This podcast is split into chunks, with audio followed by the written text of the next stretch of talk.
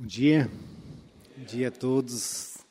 É, pastora Priscila, pastor Cris, muito obrigado pelo, pelo privilégio de estar aqui nessa manhã. É, como é, foi falado, eu sou ali da, da, da Redentor e parabéns pelos 15 anos. Eu queria dizer que a gente é mais velhinho é, do que vocês. É, ali a gente já completou 150, né? Então, se juntar essas duas igrejas nesse lugar aqui, a gente já tem um monte de história nessa cidade, né? De, de histórias é, que acompanharam é, as mudanças, o crescimento dessa cidade, a presença histórica, a presença histórica é, dessas igrejas aqui, aqui nessa cidade. Né? Aliás, não é a não é a primeira vez que eu estou aqui. Né? Eu sou um velho, ah, bom, como se você não tivesse percebido. É, mas acho que a primeira vez que eu, que eu falei aqui nessa igreja, acho que era do lado, né? É do lado, né? É, foi em 1975. Alguns de vocês não haviam nascido. Pastor Gideão. Alguém de vocês é daquela época? Do pastor Gideão, lembra? Isso. É, e ele, o pastor Gideão, inclusive na época nos ajudou, porque a gente, a gente era da Aliança Bíblica Universitária, né, a mesma organização que o Maus hoje, ele é obreiro, é, eu era obreiro aqui, né, e a gente organizou um congresso é, de missões, um congresso missionário, é, como estudantes naquela época, né, nos anos 70, já pensou, foi um, de fato um dos primeiros congressos missionários no Brasil, que a gente realizou na reitoria da universidade. Eram tempos mais eram tempos complicados. Eu, eu, já tirei o mais. É, eram tempos complicados, não é, para a própria para a própria vida universitária naquela época. Então a gente teve um congresso missionário lá na, na, na reitoria, no, no, no auditório da reitoria da universidade. E eu me lembro que essa igreja nos ajudou a abrir portas, fazer contatos. Acho que o pastor Gideon tinha uma filha chamada Priscila, acho que Acho que tinha alguma coisa assim, se a memória não me falha, mas ela costuma fazer isso. E, então eu estou aqui de volta, depois de tantos anos. É, e, ah, de fato, é um privilégio a gente poder ser é, uma igreja que acumula anos, que acumula história. É, o povo de Deus, ele é, é, em grande parte, ele é um povo contador de histórias. É, a fé cristã, a nossa fé, ela não é uma fé filosófica, né? ela não é uma fé abstrata. A fé cristã, ela é uma fé que se constrói passo a passo na nossa vida. É uma fé que ela é marcada, acima de tudo, ela, ela deve ser marcada, acima de tudo, tudo pela obediência, pela fidelidade eh, nas pequenas coisas. Eu aprendi com com um autor, é, Eugene Peterson, ele diz assim que na fé cristã não existem atalhos. A fé cristã só existe um passo depois do outro. Né? A fé cristã ela é como uma construção sólida. Ela não é drywall. Né? É, ela, é, é, ela é uma fé, é, para os antigos, né, de tijolo maciço, né? que você coloca um em cima do outro. E no decorrer dessa vida é que você constrói o seu testemunho. E o testemunho que nós construímos no decorrer da vida, ele não é simplesmente um testemunho nosso, é, meu, pessoal, ele é um testemunho nosso da igreja. Nós fazemos parte de uma nuvem de testemunhas, nós fazemos parte de uma história de uma história de homens e mulheres, de igrejas, que Deus levantou no decorrer dos, das décadas, dos séculos, né? no decorrer dos milênios. Deus levantou essa, essa sua igreja. E nós somos é, expressão dessa igreja. Assim, vocês têm essa, uh, acho que os presbiterianos mais do que os luteranos até, a tradição da, de lembrar do aniversário da igreja. Né? Vocês têm um mês aí, né? Para, para pensar a igreja de novo. E a pergunta, uma das perguntas importantes é como é que a igreja é, comemora o seu aniversário. Né?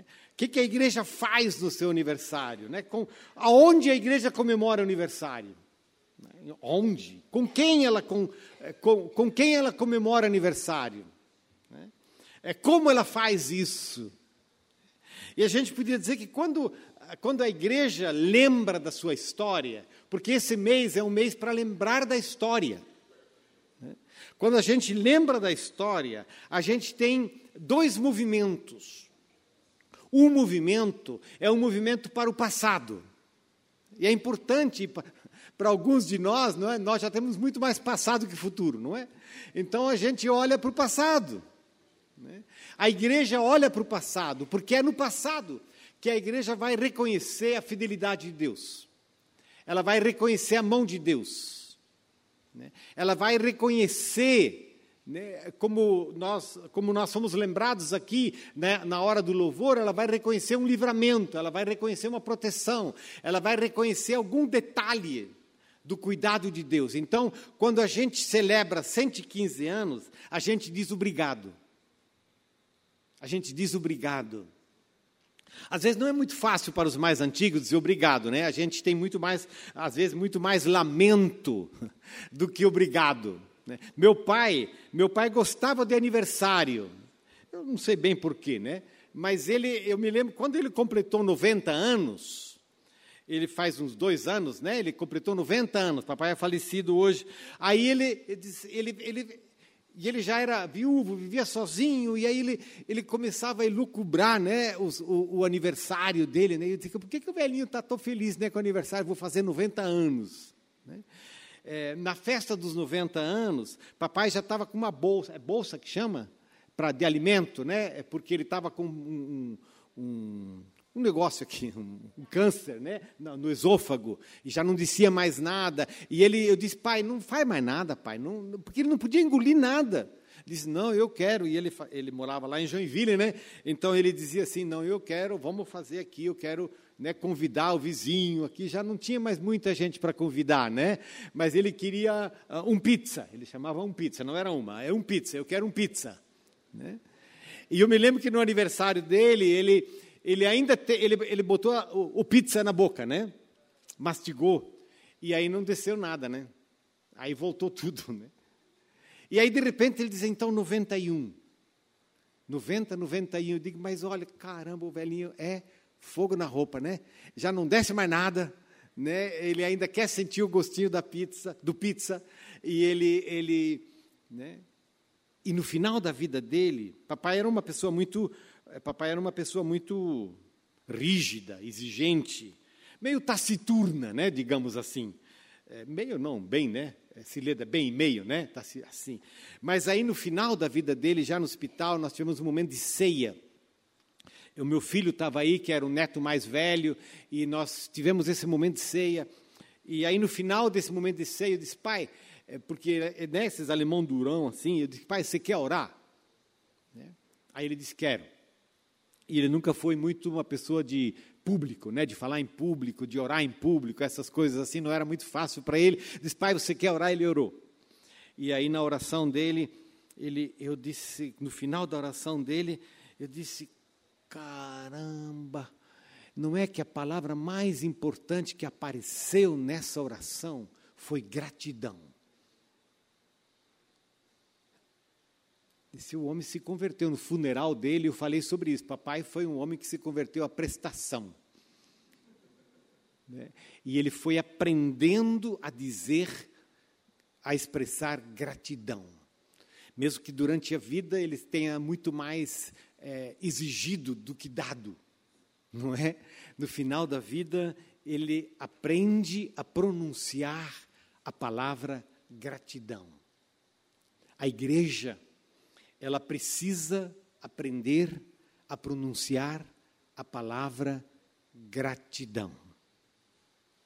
Gratidão pela fidelidade de Deus, gratidão pela suficiência de Deus, Gratidão pela graça de Deus.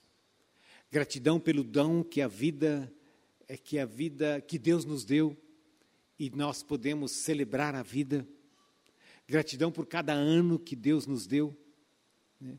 Gratidão por aqueles que atravessaram os tempos aqui na igreja, por homens e mulheres que foram fiéis, às vezes com dificuldades, às vezes com choro, às vezes com lágrimas, às vezes, às vezes até, até rindo um pouquinho Né? Às vezes com histórias bonitas, às vezes com histórias tristes, mas sempre de novo dizendo: Obrigado, Senhor. A festa de aniversário na igreja é um momento para a igreja conseguir soletrar a palavra obrigado e a palavra gratidão. E hoje eu queria fazer isso com vocês. Obrigado, Senhor, por essa igreja. Obrigado, Senhor, por essa cidade. Obrigado, Senhor, por estar aqui, nesse lugar, nessa cidade, pela vocação que tu nos tens dado. Tanta coisa mudou, não é? E tão pouco mudou.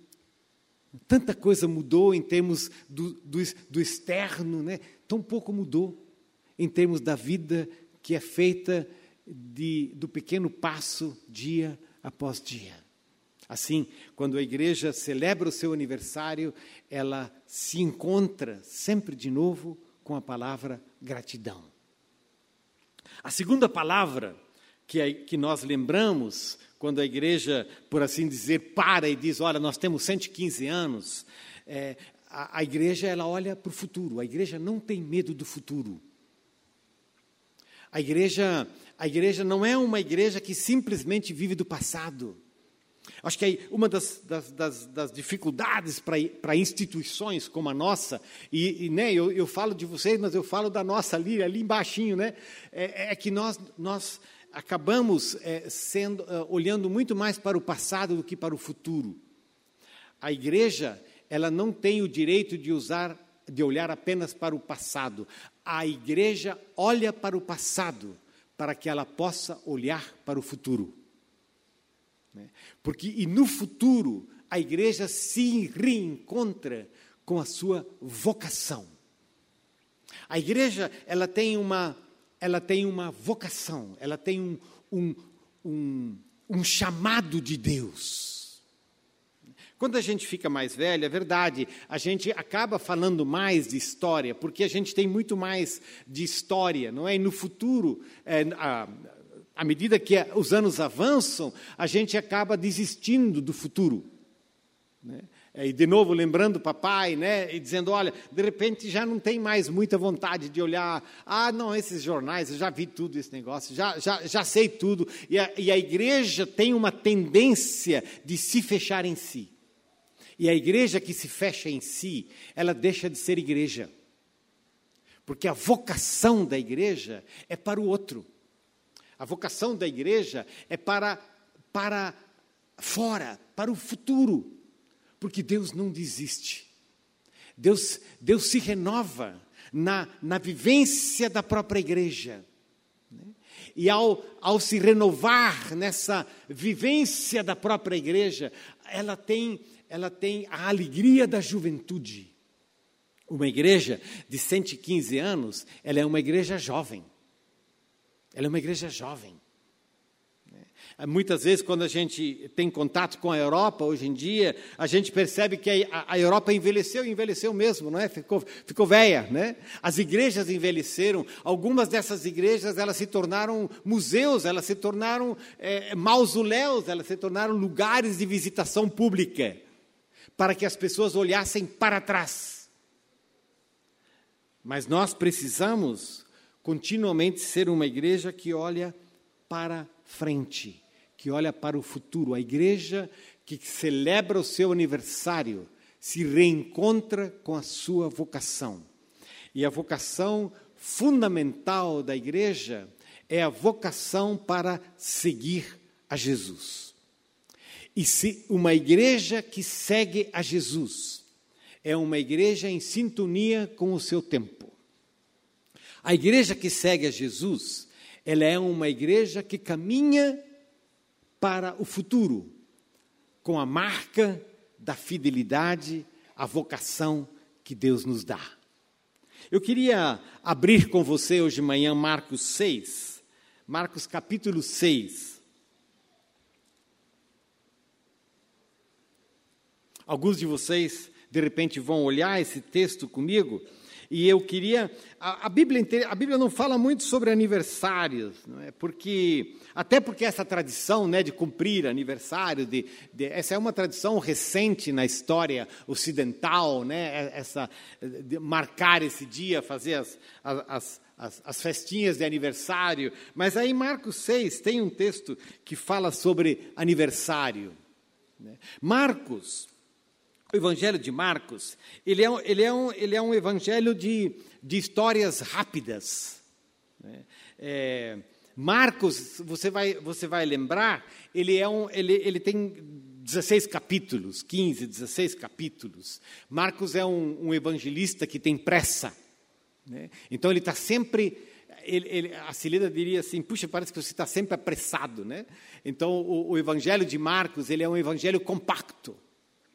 Nesse capítulo, nesse capítulo 6, eu queria trazer à nossa memória duas histórias, dois momentos do evangelho. Um primeiro, uma primeira história é uma festa de aniversário. Eu queria que você é, olhasse comigo para o versículo 21. 6, capítulo 6, Marcos 6, versículo 21. Chegando uma, ocasião favorável em que Herodes, no dia do seu aniversário, tá bem? No dia do seu aniversário, então estamos em casa, né? Tá. Chegando uma ocasião favorável em que Herodes, no dia do seu aniversário, deu um banquete às autoridades, aos oficiais militares e às pessoas importantes da Galileia. A filha de Herodias entrou no salão e dançando agradou a Herodes e aos seus convidados. Então o rei disse à jovem: Peça o que quiser, e eu lhe darei. E fez este juramento: O que você me pedir, eu lhe darei, mesmo que seja metade do meu reino. Ela saiu e, e foi perguntar à sua mãe: O que pedirei? A mãe respondeu: A cabeça de João Batista. No mesmo instante, voltando apressadamente para junto do rei, disse: Quero que, sem demora, o senhor me dê num prato a cabeça de João Batista. O rei ficou muito triste, mas por causa do juramento e dos que estavam com ele à mesa, não quis negar o pedido da jovem. E, enviando logo o executor, mandou que lhe trouxessem a cabeça de João, ele foi e o decapitou na prisão e trazendo a cabeça num prato, a entregou à jovem, e esta, por sua vez, a entregou à sua mãe. Festa de aniversário. Vamos adiante um pouquinho? Eu queria que você lesse comigo o versículo 34. Versículo 34, ainda de Marcos 6. Ao desembarcar, Jesus viu uma grande multidão e compadeceu-se dela, porque eram como ovelhas que não têm pastor. E começou a ensinar-lhes muitas coisas. Como já era bastante tarde, os discípulos se aproximaram de Jesus e disseram: Este lugar é deserto e já é bastante tarde. Mande essas pessoas embora, para que, indo pelos campos ao redor e pelas aldeias, comprem para si o que comer. Jesus, porém, lhes disse: deem vocês mesmos de comer a eles. Mas eles disseram: Iremos comprar duzentos denários de pão para lhes dar de comer? E Jesus lhes disse: Quantos pães vocês têm? Tratem de descobrir. Eles foram, se informaram e responderam: Cinco pães e dois peixes. Então Jesus lhes ordenou que todos se assentassem em grupos sobre a relva verde, e eles o fizeram repartindo-se em grupos de cem e de cinquenta. Jesus, pegando os cinco pães e os dois peixes, erguendo os olhos para os céus, os abençoou. Depois, partiu os pães e os deu, e os deu aos seus discípulos, para que os distribuíssem, e também repartiu os dois peixes entre eles. Eu queria ao abrir o Evangelho de Marcos, no capítulo 6, trazer à nossa memória o cenário desses dois banquetes. Dois, são dois banquetes. Um é o banquete no palácio, outro é o banquete na relva. na grama, por assim dizer, não é? É o, é o banquete na grama. Um é o banquete para o qual estão convidados é, as autoridades do Império Romano, estão convidados os militares do exército romano, e estão convidados alguns grandes proprietários de terra, provavelmente, da, que viviam na Galileia. Esse banquete no palácio é um banquete exclusivo. É um banquete por convite. É um banquete para o qual você se prepara com você se prepara com roupas, você se prepara com joias, você se prepara com maquiagem, você se prepara com perfume. É um, é um banquete para o qual você se prepara para um grupo exclusivo. Esse banquete no palácio, ele é o banquete da música alta, ele é o banquete das luzes, ele é o banquete dos pratos finos, da comida abundância, ele é o, ele é o banquete dos drinks, ele é o banquete que tem o perfume no ar. E, quem sabe, também um pouco do perfume daquela droga que se abastece no banheiro escondido. É o banquete é o banquete de Herodes Antipas, é o seu aniversário. Na época de Jesus, o governador da Galiléia, onde Jesus eh, passou grande parte da sua vida e também do seu ministério, se chamava Herodes, Herodes Antipas. Ele era filho de um do grande rei Herodes, que eh, do qual nós conhecemos por ocasião do nascimento de Jesus. E Herodes Antipas é o filho dele que pegou um pedaço do, do reinado do pai. E ele foi governador dessa área onde Jesus nasceu, que era a Galileia. Quando Herodes Antipas assumiu o poder, havia uma capital chamada Séforis, que havia sido destruída, queimada por alguns judeus revoltosos, ano 3, 4. E ele reconstruiu essa capital. E depois disso, ele construiu uma outra capital, que nós conhecemos pelo nome de Tiberíades. Você já ouviu nos evangelhos, não é? Tiberíades, que era uma capital, uma cidade daquela época, que esse Herodes Antipas construiu para, em homenagem ao imperador Tibério, que era o grande né, o grande imperador da época do Império Romano, Tibério, e o Herodes Antipas para fazer um gesto de agradar, por assim dizer, não é agrada, por assim dizer não, para agradar mesmo, não é? O, o, o imperador ele, ele construiu Tiberíades.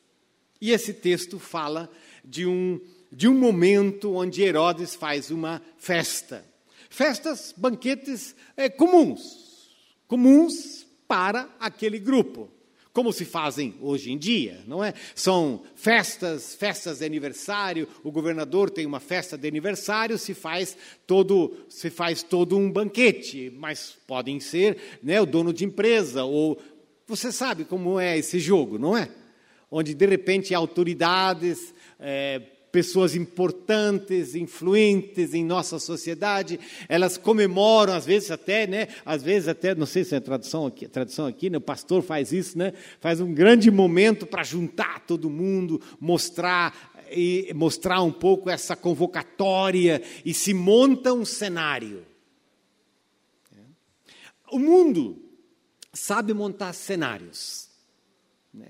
O mundo sabe montar cenários. E, e, os ingredientes com os quais a nossa sociedade monta os cenários são os que eu descrevi. Os, é o ambiente das luzes, é o ambiente da, da maquiagem, é o ambiente da comida farta. Quer dizer, a marca de um bom banquete para o Herodes Antipas era esse, não é? Precisa ter comida para todo mundo, não pode faltar. O vinho precisa ser bom? A roupa precisa ser nova de preferência, ou então alguma coisa que você não usou muitas vezes, que fica chato, né? Outro pessoal, alguém vai dizer, olha, lá vem ela de novo com aquela roupa dela. Né? Então você escolhe alguma coisa, ou então você faz como a dona Cileda. Dona Cileda é lá, é, lá do aqui. Ela dá uma disfarçada na roupa velha. Né? Bota um adereço, joga um chale por cima, né? faz alguma coisa, dá uma modificada e as pessoas de repente nem reconhecem que aquela roupa já tinha cheiro de mofo. Porque você deu uma ajeitada, bota no sol, né, uma, uma costurinha, faz um, um jogo que é o jogo da aparência. Você precisa estar bem, você precisa sorrir, às vezes não está muito bem, toma um alcacelsa, né? É, é, essa foi antiga, né? Essa, ainda existe alcacelsa? Tá boa? O engove, né? O engove vem depois. É, depois vem o engove, né? E às vezes o engove precisa ser muito forte, né? Às vezes você nem gosta muito, você nem está muito, nem, nem tá muito bem, mas você precisa, ai, né? E alguns de nós, de repente, precisa muita maquiagem, né? Muita maquiagem, não só fisicamente falando, mas maquiagem emocional, né? Para você, para você, né? Você sorrir, porque se o Herodes Antipas te pega não sorrindo, e ele vai dizer o que não gostou da comida, não gostou da música, tem algum problema, ou seja, é um, é um banquete de aniversário, mas ele acaba fazendo um jogo. Tem um outro banquete aqui, nesse cenário, que é o banquete na grama. O banquete na relva, melhor, né? Porque grama em Israel não é muita grama, né? Muito deserto ali, muita pedra, não é? Um banquete na relva. Esse texto, Jesus está chegando no barco, atravessando o lago, e diz o texto que as pessoas estão vendo, olha, ele está atravessando o lago e elas vão correndo, né, elas vão para encontrar com ele. O barco começa a chegar, e esse, à medida que o barco chega, eles percebem que tem uma multidão de pessoas, e Jesus olha para aquela multidão, e diz o texto, e ele, ele tem compaixão delas. E ele diz: Olha, elas são como ovelha sem pastor e ele desce do barco em direção a elas. No, no início dessa história, Jesus chama os discípulos e diz para eles assim: gente, vamos atravessar esse bar, esse lago, porque a gente quer descansar. A gente quer ir para Vossoroca, numa casa lá. Né? A gente quer descansar, vamos fugir. Porque ele tinha acabado de receber a notícia de que o João Batista havia sido decapitado. Era um momento era um momento difícil. E Jesus entra no barco e diz: Vamos fugir daqui. E quando eles chegam no outro lado do barco, eles, eles, eles veem uma multidão. E Jesus olha para aquela multidão e tem compaixão delas. E ele desce do barco. E diz o texto: e ele e começou a ensinar-lhes muitas coisas. Jesus sempre fazia isso. Era sempre assim. As pessoas, quando as pessoas o encontravam, sabia que ele estava ao redor, elas iam lá. Quando Jesus estava presente, as crianças estavam soltas. Ele gostava de crianças. E você pode imaginar ele saindo do barco e se abaixando para, para abraçar e encontrar alguma criança. Quando Jesus encontrava as pessoas, elas se sentiam livres. Elas sentiam que estavam na presença de alguém que dava atenção a elas. Quando Jesus se aproximava, as mães traziam os seus filhos. E as mães sentiam que Jesus gostava das crianças. Jesus gostava das pessoas, dos enfermos, Jesus olhava para as pessoas com o olhar de quem gosta delas. Há uma diferença entre o olhar de Herodes Antipas e o olhar de Jesus. O governador Herodes, quando ele olha, ele quer saber se você cumpre o protocolo. Ele quer saber se você está seguindo o cardápio. Ele quer saber se você é fiel a ele. Ele quer saber se você contribui para o poder dele. Quando Herodes Antipas olha para as pessoas, elas têm medo de estarem fazendo alguma coisa que, que ele não goste. Porque se elas fizerem alguma coisa que ele não goste, elas vão pagar um preço muito alto. Quando as pessoas estão diante de Jesus, os nervos, né, os tendões soltam. Quando as pessoas estão diante de Jesus, elas relaxam. Quando as pessoas estão diante de Jesus, elas descansam. Quando as pessoas chegam diante de Herodes, elas se tornam tensas. Você sabe como é isso?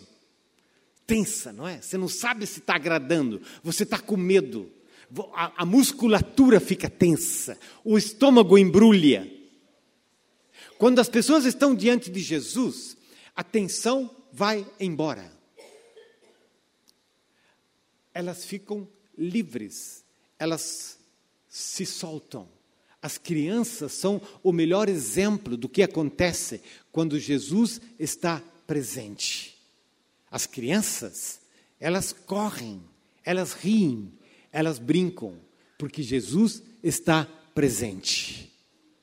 Ah, eu falei do meu pai, né? E essa coisa de falar do pai às vezes é meio complicada, né? Mas a gente era, meu pai, como eu disse, meu pai era uma pessoa muito, muito séria, assim, severa, né? Ele tinha um olhar que era complicado, né? Aquele olhar de papai, ele tinha um olho, gente, que eu ficava louco da vida, né? Porque de repente eu tinha mexido lá na bicicleta, a gente era a cidade da bicicleta, né? Lá em Joinville, eu tinha mexido na bicicleta, soltado a roda, porque alguma coisa, né?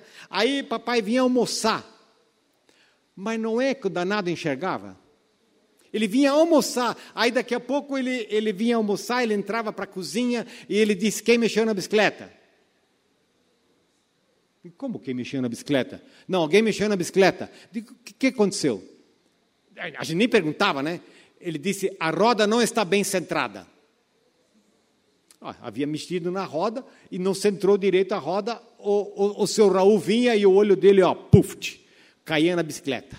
Alguém mexeu na bicicleta. Cadê minha ferramenta? Alguém pegou aqui, não está no lugar. O olho de papai era um olho que cobrava.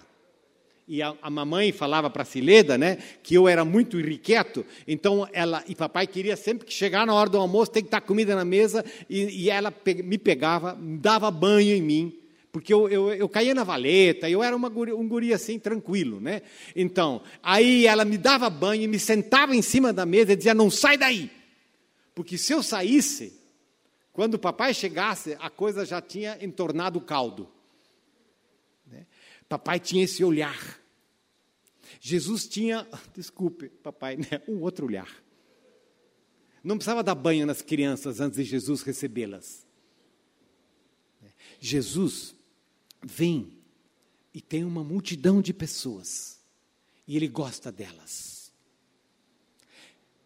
como a igreja comemora o aniversário? Qual é o olhar da igreja? Como que a igreja olha para as pessoas, para o outro, para as pessoas lá de fora? Nós temos esse olhar, que muitas vezes é verdade, é, o nosso olhar de igreja é também o olhar de Herodes. É o olhar que pergunta: está tudo bem aí? Como é que você pode vir assim? É o olhar rígido e a, e a, e a gente sente que fica amarrado a igreja também se torna um palácio, onde as pessoas elas ficam tensas e a alegria vai embora. Ou se a igreja comemora o aniversário com Jesus, e quando Jesus está presente, então as pessoas estão bem. Elas não estão com as coisas necessariamente resolvidas, né? Porque Jesus sempre faz uma coisa, a mesma coisa. Ele conta histórias, ele fala de parábolas, ele fala das coisas do reino de Deus. Jesus começa a ensinar-lhes muitas coisas. E o que é que Jesus ensina? Jesus ensina as pessoas e diz para elas: Olha, Deus gosta de vocês. Eu queria falar para vocês do meu reino. No meu reino, as crianças estão em casa. No meu reino, os enfermos são curados. No meu reino, diz Jesus, os endemoniados, os possessos, eles são libertos. Os cansados são descansados. Os oprimidos são libertos. Os, os ignorados são acolhidos no meu reino. O meu reino não é o reino dos drinks finos, o meu reino não é o reino é, da música barulhenta. O meu reino não é o, o, reino dos perfumes franceses, o meu reino não é o reino das, das grifes, o meu reino é, é, é diferente, o meu reino é de Deus. E nesse reino de Deus tem lugar para todos. Nesse reino você pode vir como você é. Nesse reino você pode vir com as suas dores. Nesse reino você pode vir sem enganar ninguém. Nesse reino você não precisa tomar o cacelso para vir se encontrar comigo. Nesse reino você não precisa fazer maquiagem, você não precisa enganar, você não precisa mentir, você não precisa fazer dívidas no cartão de crédito. Você não nesse reino você vem como você você é e você é, você é uma pessoa machucada, você é uma pessoa triste, você é uma pessoa cansada, você é uma pessoa rompida, você é uma você é um pecador. Pode vir. Porque quando você vem e você vem solto, você vem como você é, você vem com os teus enfermos, você vem com os teus endemoniados, você vem com os teus cansados, você vem com os teus filhos, eu vou acolhê-los. E ao acolhê-los, eu vou transformar a vida de vocês. E aquilo que eu fizer na vida de vocês vai ter uma marca. E a marca que eu vou eh, deixar com você é uma marca de Deus. Os dois banquetes, eu estou tentando enxergar aquele relógio, mas acho que está bem, né? Tá, pode ir um pouquinho mais, né? Porque senão não tem almoço, né? Está tudo bem? É, é, os dois banquetes têm marcas, gente. Claro, esse banquete aqui de Herodes, ele é um banquete trágico, né? Ele é um banquete trágico. É, graças a Deus não é todo banquete que termina assim, não é? Mas imagina a cena, imagina comigo, vai, vem comigo. Você está lá, é, é, é, o, é, o, palácio do governador, é aquele negócio todo, é aquela música, é aquela bebida, é aquela comida, é aquela abundância, é aquele negócio. E de repente, você vê ali na entrada alguém chegando com um prato. E na cabeça, e, desculpe, no prato tem uma cabeça.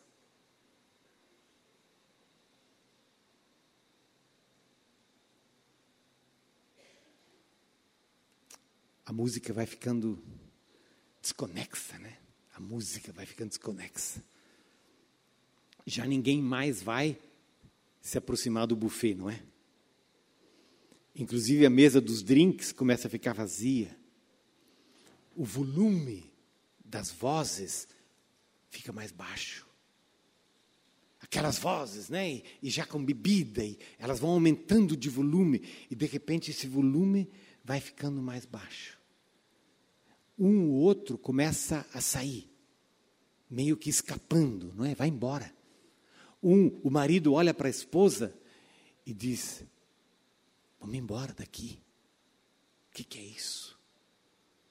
A cena, a cena até é um pouco rápida, porque essa, esse prato entra, essa, essa cabeça no prato, esse cenário, né, e ele passa pelo salão para já ser né, entregue para Herodias, e ele é, é, a cabeça é escondida em algum lugar na cozinha, mas a festa acaba. E você imagina o casal que volta para casa né, e entrando na casa, não é? Arranca aquela roupa, arranca aquela roupa e diz: eu preciso, eu preciso, eu preciso de água, eu, né? E aí o casal senta por um pouco e ele olha para ela e diz: o que, que foi aquilo? O que, que foi aquilo? Eu nunca mais quero pôr os pés naquele palácio e se pega no corpo, né? É, é como se eu sentisse aquela, aquele, aquele prato no meu corpo. Como acaba esse banquete? Que cena mais macabra. É interessante como acabam os banquetes do mundo. Claro que nem todo ele acaba assim, literalmente, não é verdade? Mas o banquete do mundo, como ele acaba? O banquete do mundo acaba com as pessoas é, fora da realidade, né? com as pessoas é, absorvidas pelo álcool. O banquete do mundo, ele se prepara com luzes, com cheiros, com, mas ele acaba azedo. Ele é, o, bon, o banquete do mundo acaba com ressaca. Com ressaca. Engova, agora sim, né? Tomam alguma coisa, dor de cabeça, mal-estar, comeu muito, bebeu muito, aquela música da Cileda, então ela diz, ai, meu ouvido está doendo, eu não aguento essa música. Mas isso é coisa de velhinha, né? É, então assim você vai, você no, no final do banquete, você está cansado. O banquete no palácio. Né? A igreja precisa aprender outros banquetes e é o banquete, e Jesus diz: Mas eu sei como fazer isso. E tem um outro banquete. É o banquete nesse, é esse banquete na relva. Esse banquete onde os discípulos estão preocupados e eles não têm toda, todo o orçamento do Herodes, né? Então não dá para comprar pão para todo mundo, não dá para comprar, é, é, comprar água para todo mundo, né? E, e, aquele negócio vai ficando complicado. E diz: olha, isso aqui não. Os discípulos começam a dizer: esse negócio aqui não vai acabar bem, Jesus. Você está contando história, está curando enfermo, está brincando com as crianças, não vai dar bem, isso aqui vai escurecer, vai dar zica, Jesus. Não é? E Jesus está tranquilo. E daqui a pouco ele se vira para os discípulos e diz: então, o pessoal está com fome, né? Diz: é, é o que nós estamos tentando te dizer todo o tempo, Jesus. O pessoal está com fome. Então Jesus diz: tá bom, por que, que vocês não dão de comer para eles? Não dão de comer para eles. E os discípulos olham um para o outro e dizem: Ai, eu não aguento mais esse Jesus, né? É sempre a mesma coisa. Como é que a gente vai dar de comer para ele? Não é? Isso não dá certo, Jesus, não dá. Olha a grana. A gente fez todas essas ofertas no mês de outubro aqui é, é, na igreja, mas não dá para comprar pão ainda, não é? Não dá, Jesus. E então se monta um outro cenário, onde Jesus diz então tá bem, o que, que vocês têm aí? E eles dizem: olha, a gente tem, descobriu aí cinco pães e dois peixes. E Jesus diz: tá bem, é isso. A gente tem cinco pães e dois peixes. E Jesus diz: tá bem, tá bem. Chega, traz aqui, traz aqui, traz para mim. Mas ele diz: a gente não tem mesa para montar, né? É, é mesa com toalha, aquelas toalhas né, que a minha mãe bordava, né? Ele diz: então, fala para o pessoal sentar aí, na relva, em grupos de pessoas. E então, se, uma nova cozinha se instala uma nova cozinha se instala. Eu queria chamar que você viesse comigo para esse outro banquete e para esse momento onde esse Jesus está cercado de gente, onde, onde ele olha para os discípulos e diz: O que, que vocês têm aí? E os discípulos dizem: Olha, Jesus, a gente tem esses cinco pães, dois peixes, tem esse menino, né? O Evangelho de João fala que é o menino, né? E ele diz: O menino ofereceu aqui o lanchinho dele, né? Então Jesus diz: Então tá bem, traz para mim. E há um, há um, há um novo, uma nova história. E Jesus pega esses cinco pães e esses dois peixes. E eles estão nas mãos de Jesus. E então, ah, é tão, é tão, é tão. Você sabe como é tão? Assim, ele segurando esses, esses, esses, esses pães e esses peixes nas suas mãos. As pessoas olhando para aquelas mãos. A multidão, gente, é muita gente. Ele levanta os olhos aos céus.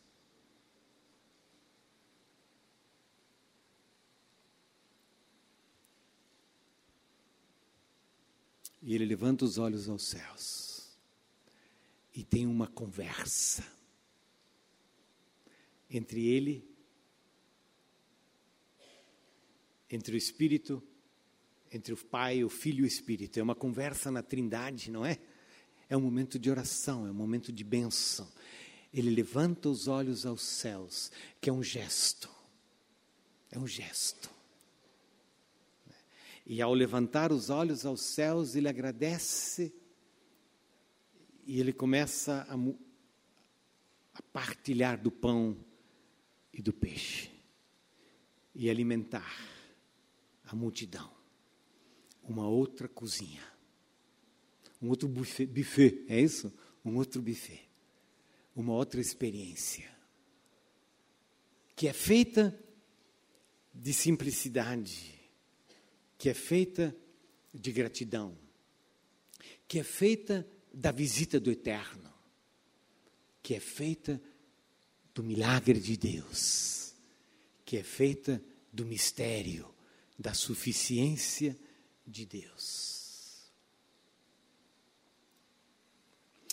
Você foi comigo antes, quando eu tentei convidar você para vir comigo em como terminou aquele banquete lá no palácio de Herodes, não é? As pessoas indo embora, quietas, assustadas. E como você acha que termina esse outro banquete com Jesus? No final, todos foram alimentados e as pessoas foram para casa em grupos, as crianças correndo, as pessoas conversando, e elas também disseram: Você viu aquilo?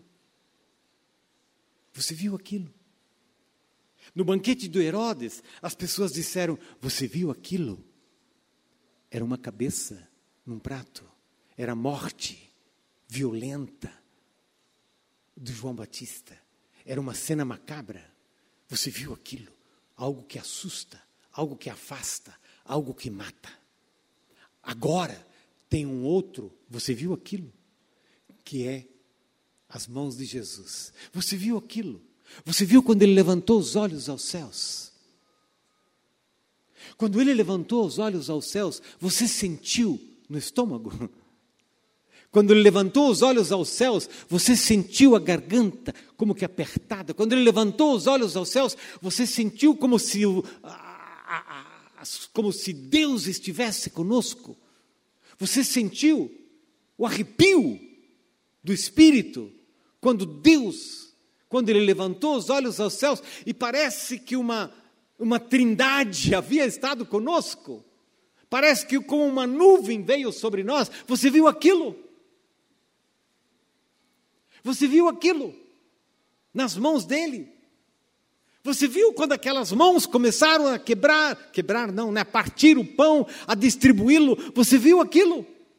E não parava, e não parava, e não parava, e não parava, e não parava, e não parava, e não parava, e não parava. Você viu aquilo?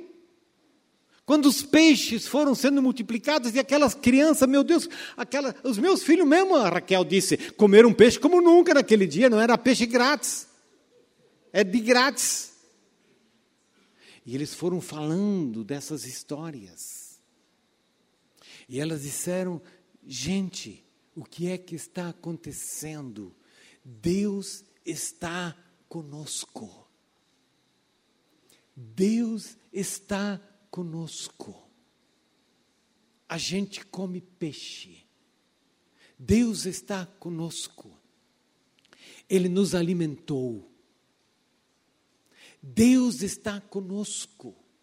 Jesus está com a gente. É assim que as pessoas foram para casa naquele dia. Deus está conosco. A vida está diferente. Que você saia desse culto hoje exatamente assim. Deus está conosco.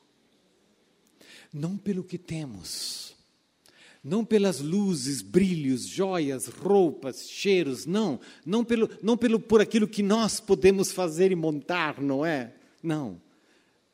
Mas é por ele. É por ele. É quando ele coloca os cinco pães e os dois peixes em suas mãos que eles são multiplicados. É quando ele levanta os olhos para os céus algo novo acontece. E é disso que a igreja vive. Que a gente nunca esqueça de se fazer presente nesse banquete. Mesmo que algumas vezes ele diga para nós: deem de comer vocês. E a gente se sinta tão encabulado, não é? E a gente saiba, dizer, ah, eu não sei, eu não posso. E Jesus disse: O que, que você tem aí? Dá para mim. A igreja vive do Jesus, com os cinco pães e dois peixes, e os olhos que se levantam aos céus. E quando ele faz isso, a vida muda, porque Deus está conosco. Deus te abençoe.